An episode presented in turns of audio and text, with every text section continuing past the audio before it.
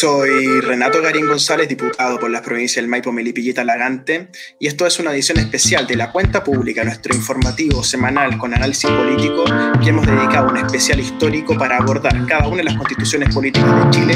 Y hoy día estamos en el quinto capítulo, referente a la constitución de 1925. Antes de comenzar con eso, quiero saludar especialmente a quienes ya me siguen por Facebook, por Twitter, por Instagram, también en Spotify, también en YouTube. Estamos en todas las redes sociales, tenemos una gran cantidad de productos educacionales, de contenidos, discursos parlamentarios, intervenciones, oficios. Estamos a tu servicio en todas las redes sociales. Comparte mi contenido, comparte lo que es la cuenta pública.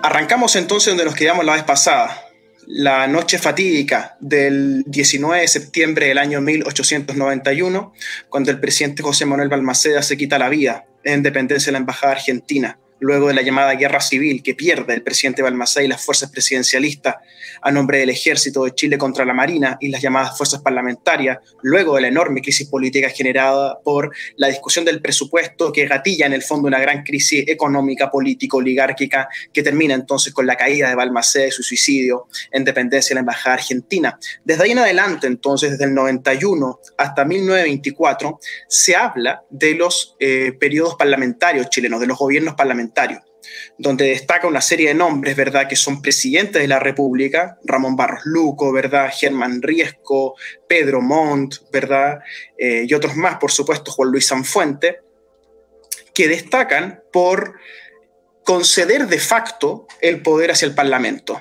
Y esto se transcribe en que hay ministros dentro del gabinete que son parlamentarios, eh, la ley de presupuesto está muy amarrada a la opinión del Congreso. El Congreso vota ministros en las llamadas rotativas ministeriales sucesivamente, por ende el, gobierno del presidente de la República está entregado de facto a este parlamentarismo que surge como consecuencia de la guerra civil y como consecuencia de las paulatinas reformas que se inician en Chile a partir de 1860 en adelante ese periodo histórico entonces que estamos analizando, de 1891 a 1924, es concebido como la república parlamentaria, ¿no? Y tiene muchas críticas en, la literatura nacional. Eh, hay visiones muy contrapuestas respecto de si la república parlamentaria fue buena o mala para Chile, ¿no? Entonces, vamos viendo un poco. Eh, es un momento en el cual se expande la población a gran ritmo, se produce un cambio en el eje rural-urbano, se produce la migración campo-ciudad, esto multiplica los llamados conventillos dentro de la ciudad de Santiago, aparece entonces el problema de la vivienda social, eh, aparece entonces el problema de em, la muerte de los infantes, ¿verdad?, recién nacidos, aparece el tema de la mala educación, ¿verdad?, y con esto también entonces se va precipitando la llamada crisis del centenario, que es el momento en el cual en torno a 1910 eh, la crisis republicana hace mella, ¿verdad?, la crisis oligárquico-política que eh, separa entonces agua entre el pueblo representado y sus representantes. Y esto genera entonces una especie de momento populista en Chile de bastante larga data a partir de 1910 en adelante. Eh, toda esta época está asignada por el dominio inglés o la última parte del dominio inglés sobre el salitre, el gran dominio de los ingleses sobre eh, los patrimonios culturales chilenos, sobre todo en el norte, y el patrimonio económico que significa el salitre. Por ende, la historia hay que verla con un perfil de largo plazo y mirar que el imperio inglés se extiende hasta esta época, ¿verdad? Y luego viene entonces la llamada Primera Guerra Mundial, que remece los cimientos de todo el mundo, ¿verdad? La Belle Époque que había reproducido la riqueza y la población en Europa, se ve enfrentada a su, a su guerra mundial. Esto golpea a Chile luego en un largo plazo, ¿verdad? La guerra nos azota y nos termina golpeando incluso más allá, hacia los 30. Pero eso cambia entonces, gira la conmovisión de las élites globales, ¿no? Entonces hay que anotar esa fecha, hay que anotar 1910, la crisis de la República Chilena, la crisis del centenario, como un momento importante donde se escriben muchos ensayos eh, muchos eh, textos importantes, ¿no? Se rememora siempre el balance patriótico de Vicente Huidobro, el poeta, ¿verdad? O los ensayos de diversos autores, pero lo que hay es un espíritu antioligárquico, anti-república parlamentarista, donde se concibe al Parlamento como un lugar alejado de la necesidad de la ciudadanía, ¿no?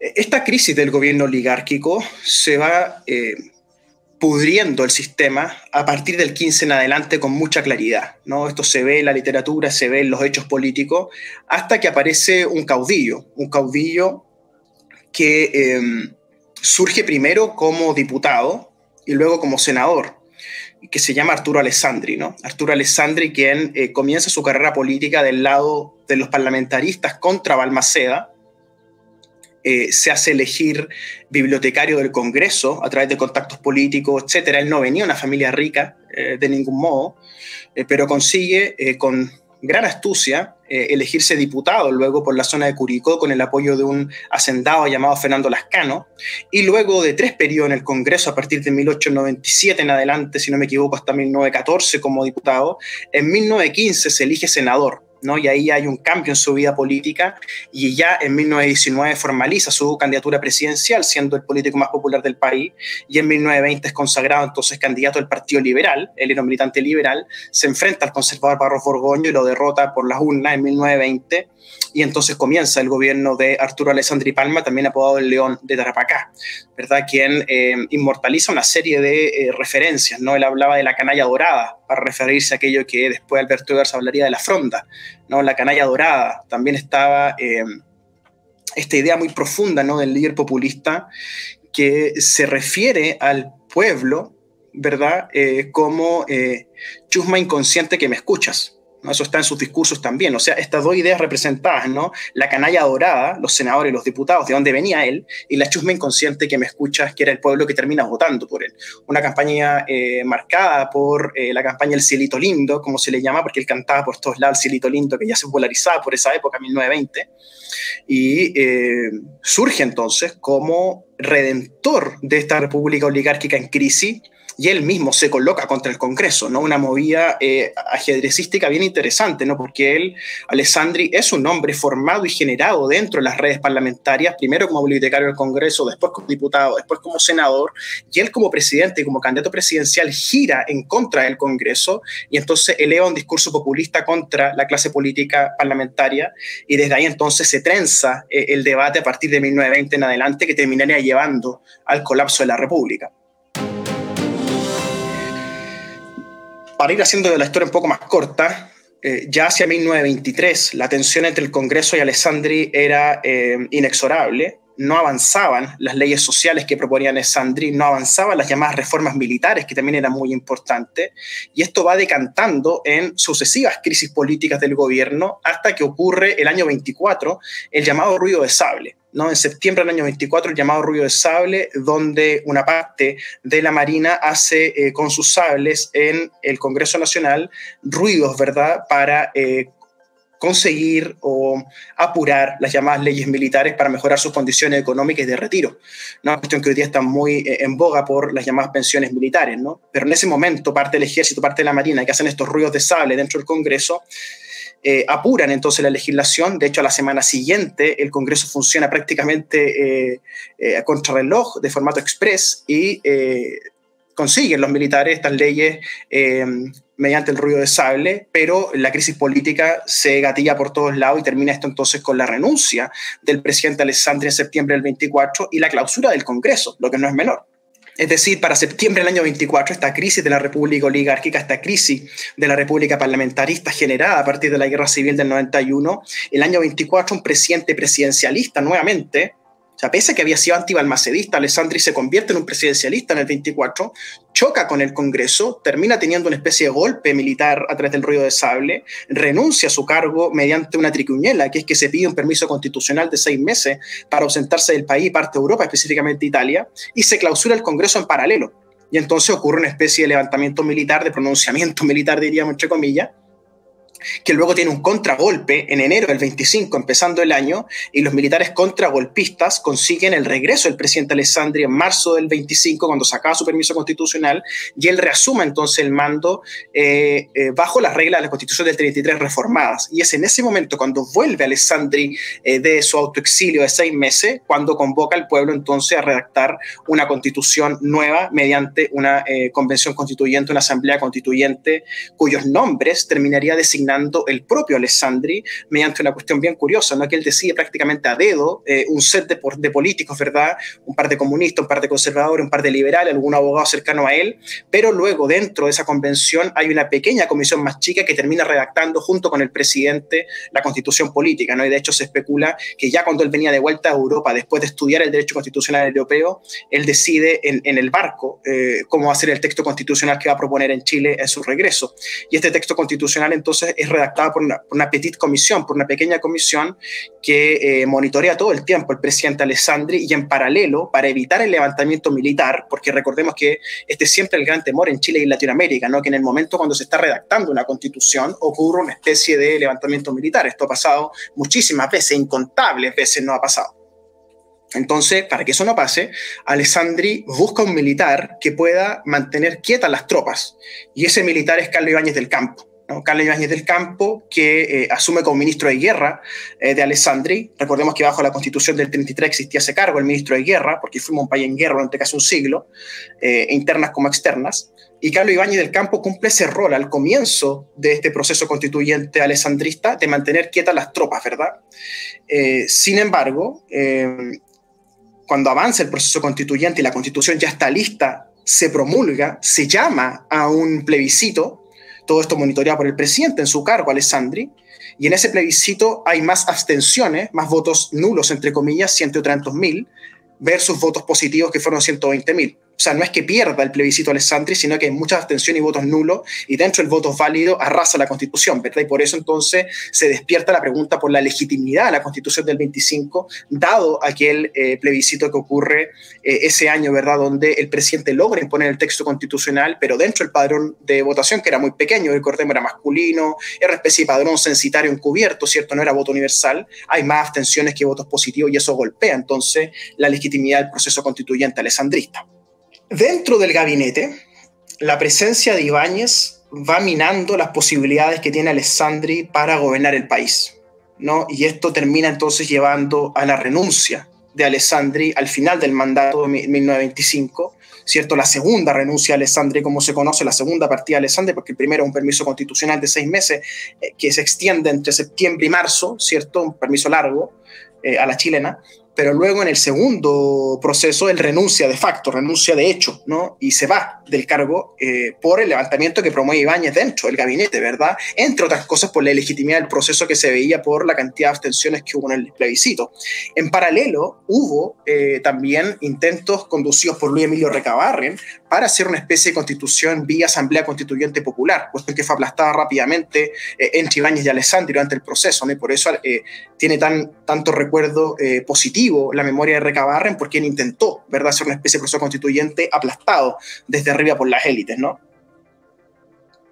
Eh, una vez ido, Alessandri realiza la elección presidencial con las reglas del 25 y se elige eh, Emiliano Figueroa, eh, que increíblemente nombra a Ibáñez como ministro de guerra para mantener las tropas tranquilas, básicamente.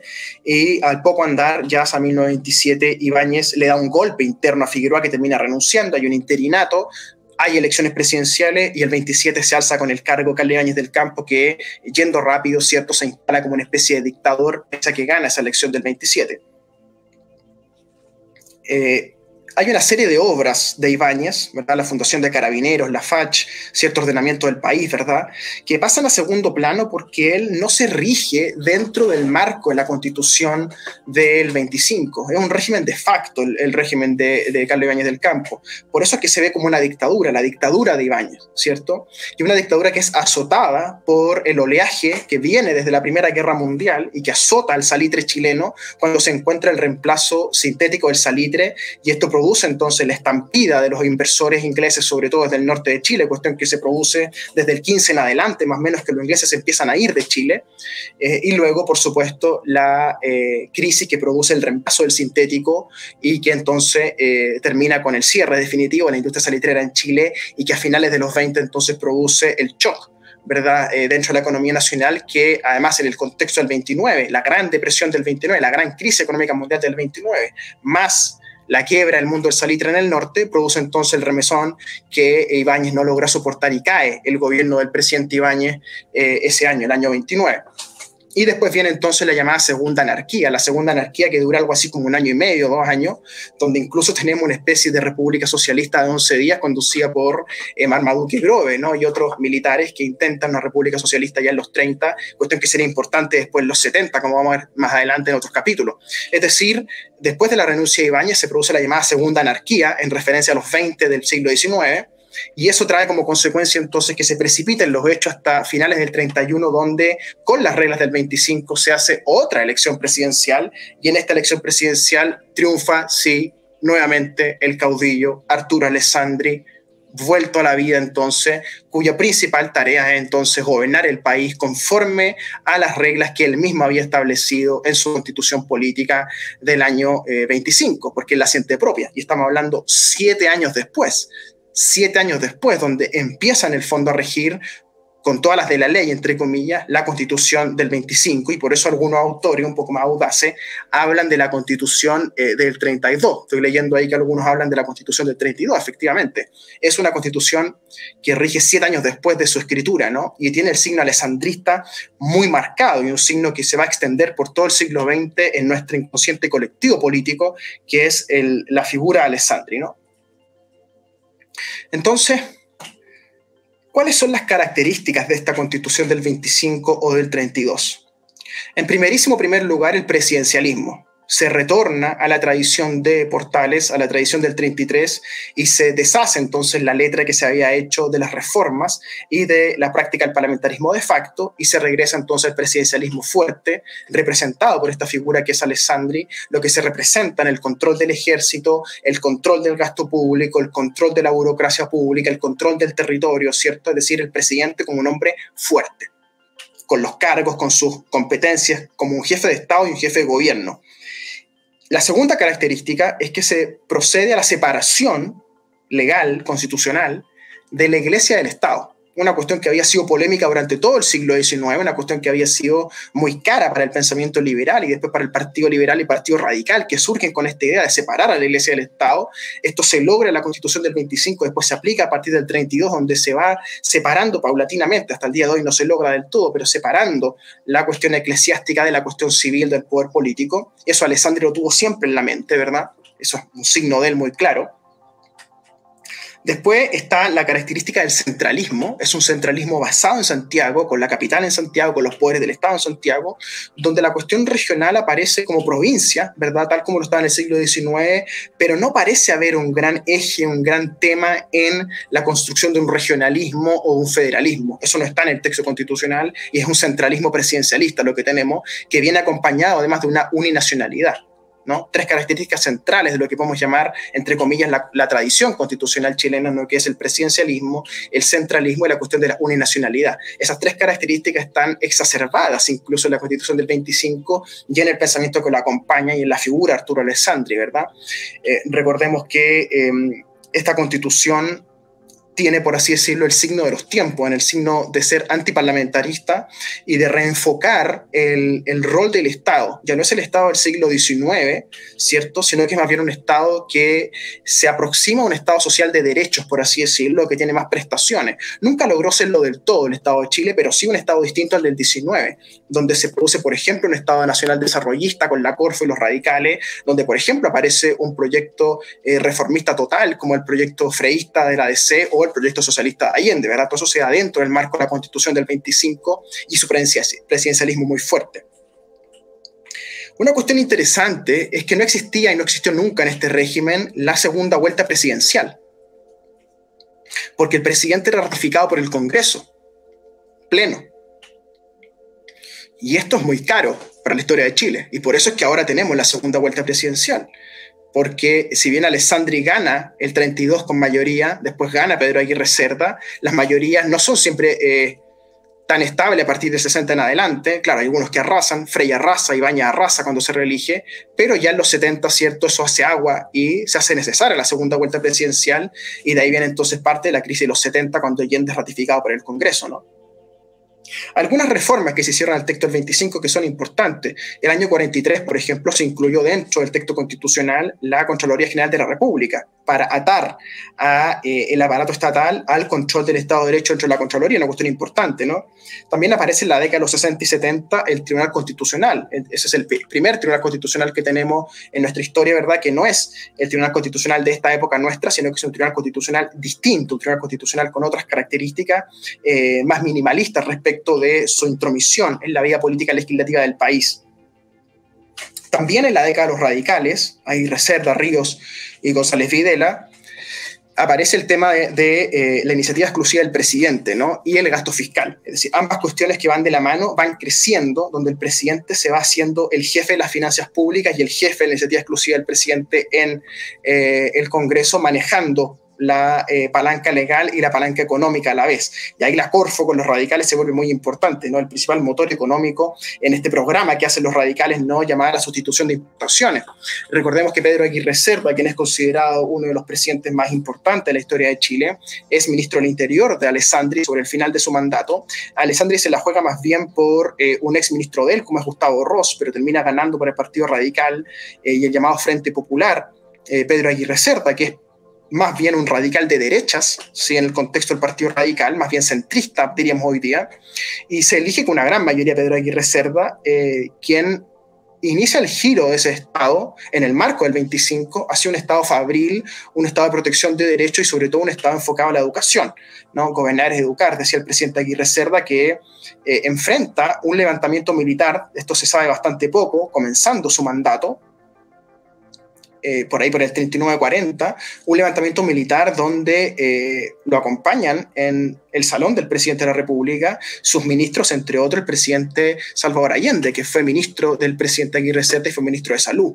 Más tarde el presidente Aguirre Cerda muera por una tuberculosis, ¿verdad? En el año 41 es eh, un interinato lo que lo reemplaza y viene entonces la elección presidencial que elige a Juan Antonio Ríos, también de los radicales, que continúan esta senda de Aguirre Cerda, continúa bastante en la senda de la Corfo, ¿verdad? en la senda de la Contraloría, en la senda de expandir el gasto público, y también en paralelo va subiendo el tema de la inflación, ¿no? la inflación que va a ser un protagonista de la política chilena durante todo este tiempo, junto con el surgimiento de la Segunda Guerra Mundial. O sea, ya para, para el gobierno de Juan Antonio Ríos está desatada la Segunda Guerra Mundial, estamos en los años definitivos, ¿verdad? 42, 43, 44 y 45, que son los años que le toca gobernar a Juan Antonio Ríos cuando muere también en el cargo y es reemplazado eh, a través de elecciones por Gabriel González Videla, que es un radical de derechas, más de derechas que Aguirre Cerda, más de derechas que eh, Juan Antonio Ríos, que eh, pese a elegirse en una alianza del Frente Popular con los comunistas, a los seis, siete meses de gobierno de González Videla se vuelve anticomunista, termina dictando la, la, llamada ley maldita de persecución de los comunistas, ¿verdad? Y en el eje de la post-Segunda Guerra Mundial, en el eje eh, americano-soviético, Chile se va cuadrando con la tesis americana y empieza la persecución de los comunistas en Chile muy temprano, con González Videla, ¿verdad? Cuestión que se puede ver en la película sobre Pablo Neruda, cuando el propio Neruda es perseguido, ¿verdad? Eh, por el gobierno González Videla. Entonces, el régimen del 25, en su presidencialismo, en, la figura central que tiene el presidente a partir de la década de los 40 en adelante, con esta figura alessandrista en la memoria, ¿cierto? Que además Alessandri se va a ser presidente del Senado y gobierna un poco el espacio político. Después, cuando muere el año 50, se ordena la construcción de esa estatua que está fuera del Palacio de la Moneda, cuestión que no es trivial, ¿verdad? Que esté el presidente Alessandri fuera de la moneda. Eh, e indica un poco el inconsciente colectivo de todo el siglo XX, ¿cierto? Todos quieren ser un poco Arturo Alessandri Palma, el león, ¿verdad? el, el populista contra la canalla dorada, el liberal que termina siendo más conservador que los conservadores. Eh, muy interesante esa figura que después de los radicales viene entonces la revancha de Ibáñez. Ibáñez que se elige presidente el año 51, 52, cuando derrota entonces a esta clase política que se había formado dentro de la constitución del 25 y empieza a tener esta memoria dictatorial, la gente vuelve a confiar en Ibáñez y saca una gran cantidad de votos más eh, del 55%, ¿no? Arrasa la clase política en todo Chile con la llamada escoba, ¿cierto? Eh, en paralelo el proceso de la inflación haciendo eclosión, la Guerra Fría con todo su esplendor y el gobierno de Ibaña, entonces, el gobierno democrático de Ibaña en este caso, eh, haciendo aguas muy temprano por la crisis, ¿verdad?, mundial y chilena, sobre todo por el tema económico.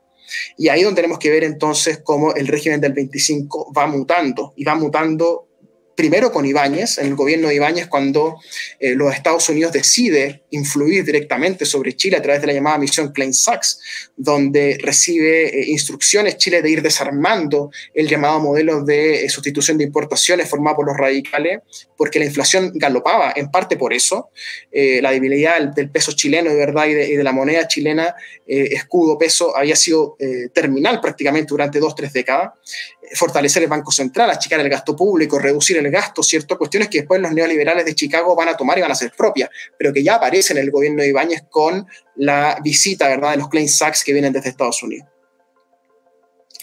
Eh, este eje que va apareciendo en la política chilena entre la izquierda y la derecha que conocemos durante el siglo XX se manifiesta muy claro ya en los 60 en adelante, ¿no? cuando se elige el hijo de Arturo Alessandri, porque la memoria de Arturo Alessandri permite que se elija a su hijo luego, Jorge Alessandri Rodríguez, como presidente de la República, ex gerente general de la papelera, entre otras cosas, se elige con el apoyo de partidos de derecha y inicia un ciclo de reformas, entendiendo que el régimen del 25 está en crisis, entendiendo que el modelo eh, de mitad de siglo está en crisis y una serie de reformas que se llama, entre otras cosas, la reforma macetero, ¿no? la reforma agraria, tocando, entre otras cosas, la reforma del artículo 10, número 10, dentro de la Constitución del 25, que eh, termina siendo clave después en el rol social de la propiedad, ¿cierto? Y las expropiaciones que llevan a cabo Frey y, y Allende en su momento.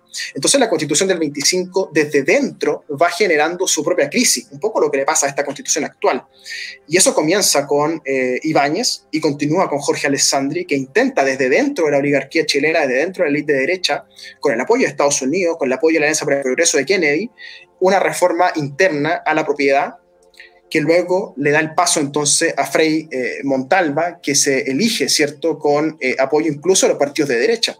La llamada marea azul de la democracia cristiana, ¿cierto?, que permite el triunfo de eh, Frei Montalva, mayoría en el Congreso, mayoría absoluta en el Congreso. La derecha se omite prácticamente en todo Chile y inicia entonces el gobierno de Frei, que produce la segunda reforma agraria, cambia la fisonomía territorial del país, se produce un nuevo clivaje político entre la izquierda socialista, la DC centrista y la derecha eh, conservadora o, unida en torno al Partido Nacional, que después se fusionan, ¿cierto? Los liberales conservadores del Partido Nacional. Eh, la propia DC durante el gobierno de Frey se va separando, se va resquebrajando, ¿cierto? Surge la izquierda cristiana, surge el MAPU, eh, desde dentro los estudiantes incluso, ¿no? entre otros Enrique Correa, que quiebra el Partido Demócrata Cristiano siendo Patricio El, con el presidente del partido en el llamado Congreso de Peñaflor, nuestra zona siempre presente en la historia. Y se forma entonces a finales de los 60, yendo muy rápido, la llamada Unidad Popular, ¿no? la Unidad Popular en el contexto de la Guerra Fría, en el contexto de 10 años de la Revolución Cubana, en el contexto de eh, la aparición ¿cierto? de líderes mundiales, izquierdistas, socialistas, ¿cierto? y en Chile aparece entonces la idea de un socialismo en libertad, socialismo por vías democrático-electorales, cuestión que no se había probado posible en ninguna parte del mundo. Y esto despierta el interés eh, de todo el planeta Tierra, ¿cierto? sobre todo de los grandes líderes, sobre todo de Estados Unidos, ¿no? que tiene el temor de que aquí venga una especie de nuevo Cuba, un nuevo Vietnam, entrando por Latinoamérica, ¿cierto? Subiendo por el continente y amenazando su dominio en el patio trasero. Está el contexto de Cuba mismo, ¿no? Fidel Castro, que aparece como el gran líder, ¿cierto? Que incluso visita Chile durante el gobierno del presidente Allende. Está el contexto de la crisis económica nacional por la inflación, por el problema histórico que atraía a Chile durante todo el siglo, ¿verdad? Por el marco de la Constitución del 25, la sustitución de importaciones, la crisis económica vinculada a la moneda, en fin, la cuestión inflacionaria que manifiesta eso durante la crisis eh, del periodo de Allende, tiene en el fondo componentes que van haciendo eh, que el régimen del 25 colapse en el fondo de facto y termina colapsando esa mañana del 11 de septiembre del año 73, ¿no? con el golpe de Estado y con el final factual de la vigencia de la Constitución del 25 que dura en la práctica desde el año 32 hasta el año 73, es decir, eh, por ahí por 41 años de vigencia, que es más o menos lo que va a tener esta constitución actual que estamos cambiando hoy día en Chile.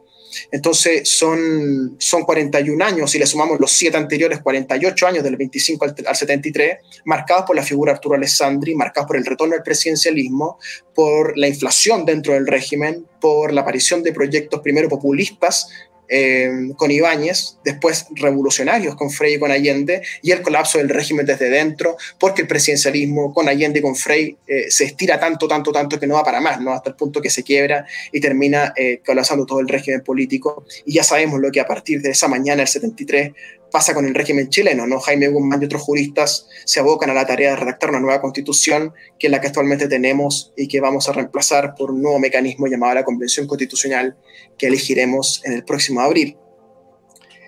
A partir entonces de esa mañana, el 73, se escribiría una nueva constitución, conocida como la Constitución de 1980, a la cual por supuesto tenemos que dedicarle un capítulo especial de este ciclo. Pero hasta aquí llegamos con el quinto capítulo. Esto fue la Constitución de 1925. Y antes de despedirme, quiero saludar especialmente a quienes me siguen y me escuchan por las radios locales.